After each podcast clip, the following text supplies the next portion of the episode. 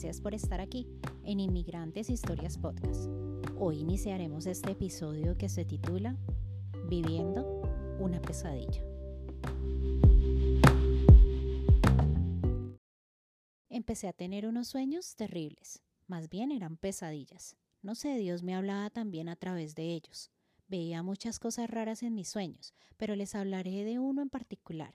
En este sueño yo estaba en la playa con mi mamá y venían olas y la arrastraban a ella hacia el fondo.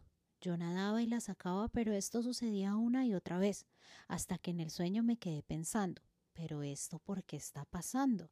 Y le dije a mi mamá, no quiero que tu vida corra más peligro, así que te llevaré a un edificio alto y alejado del agua.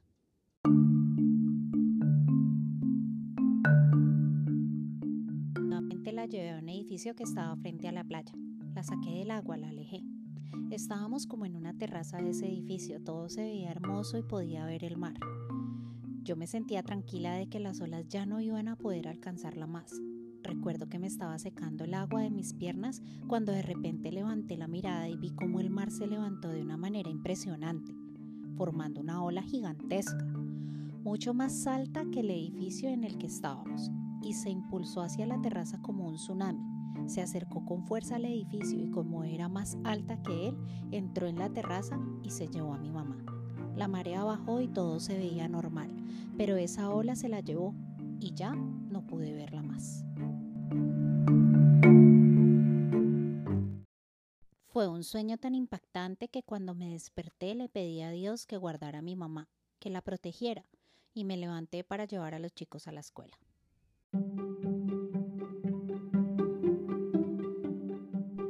Después mi mamá me llamó para decirme que estaba en el hospital porque se había partido un brazo.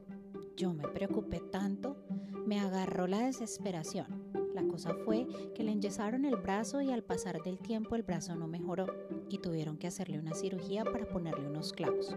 La cosa se complicó más de lo normal y ella empezó a tener una infección terrible en el brazo, hasta el punto que tuvieron que hacerle una amputación completa del brazo izquierdo.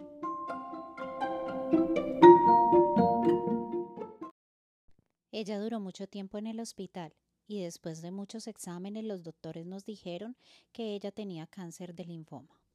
Así que después de la amputación, al mes, el resultado fue fatal.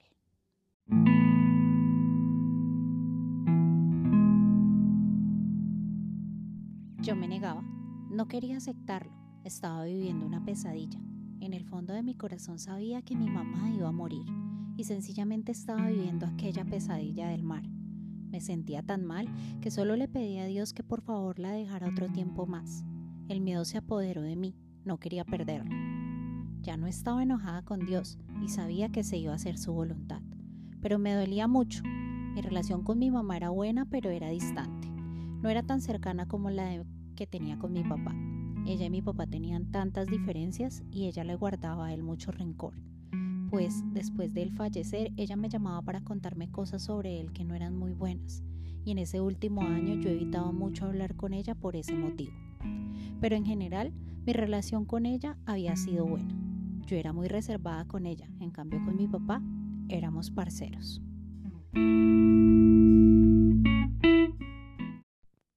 Mi madre, una mujer tan luchadora y entregada a sus hijos, tan amorosa y buena abuelita, una mujer sumisa y bueno, no perfecta porque eso no existe, pero de ella recibí lo mejor. Aunque no pudo estar muy presente en mi crianza igual que mi papá porque trabajaban mucho, ella se esforzó por amarme a su manera. Y esa manera fue bonita, aunque yo me di cuenta tarde.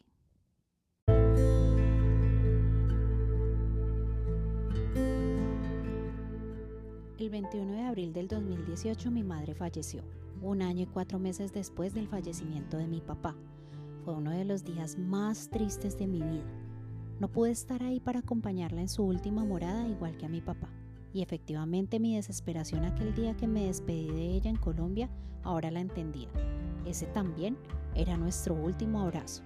Ver cómo se esfumó su vida y ver que ella sufría tanto por cada cosa que nos pasaba a mis hermanos y a mí, me llenaba de profunda tristeza. Cuando ella murió me pasó todo lo contrario que con mi papá. Ese día lloré tanto que no podía parar. Recordaba su voz diciéndome estas palabras. Está bien, mijita. Si está ocupada, hablamos después. ¿Después? ¿Cuándo? Yo evitaba hablar mucho con ella porque no quería escuchar cosas negativas sobre mi papá, pero no me di cuenta que tal vez ella solo quería desahogarse y me sentía muy mal de haber perdido esas llamadas con mi madre. También me di cuenta que sin querer yo sentía que ella me había abandonado cuando pequeña y puse un muro en medio de las dos.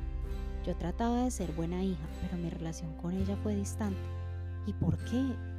Solo porque tal vez no le permitía hablar y saber sus puntos de vista, sus luchas, sus angustias y demás cosas, me sentía la más desconsiderada de todas las personas en ese momento.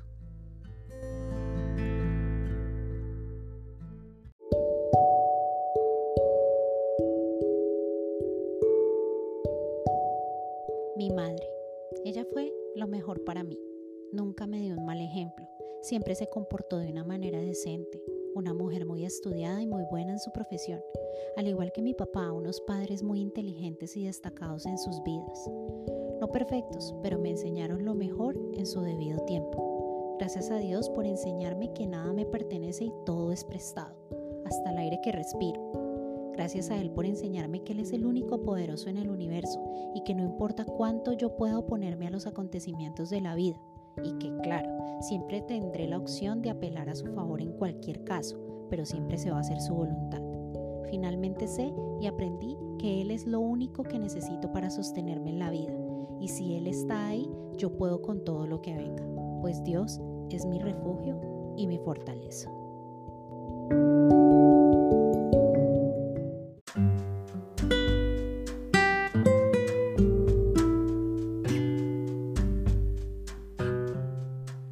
Llegó la hora de concluir.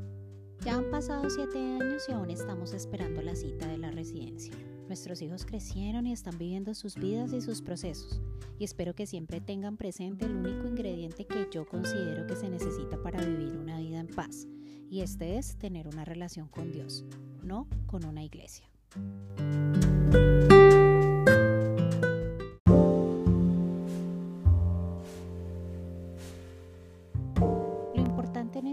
Es quien llega primero, sino el que disfruta su viaje. Una vida bien vivida no es aquella que está llena solo de cosas materiales, sino aquella que se sabe vivir. Recuerda que el equipaje es lo más importante. Llena tu maleta de amor propio, de calma, de paz, de perdón, de diálogo, de fortaleza, para que puedas afrontar tus retos con la mejor actitud. Cuida tu salud, tu alimentación y mantente siempre a la expectativa, pues esta vida es hermosa. Déjate sorprender. Si alguna vez pierdes la dirección, mira las experiencias de otro. Ese es un buen GPS.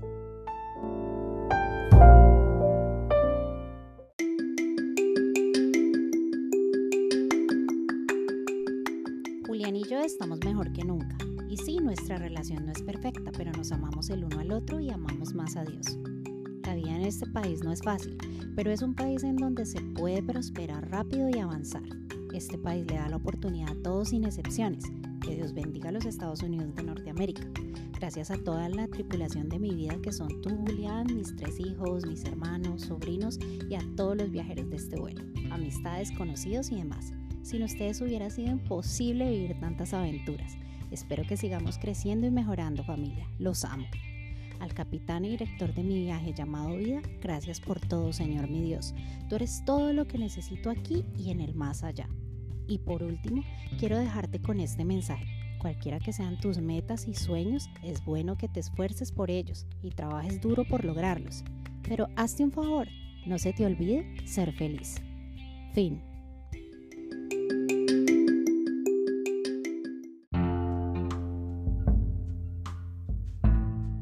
El material de este podcast fue redactado y narrado por Dianita. Gracias por estar aquí. Y recuerda, eres el dueño y creador de tu propio mundo. Entonces, toma buenas decisiones. Besos. Hasta la próxima historia.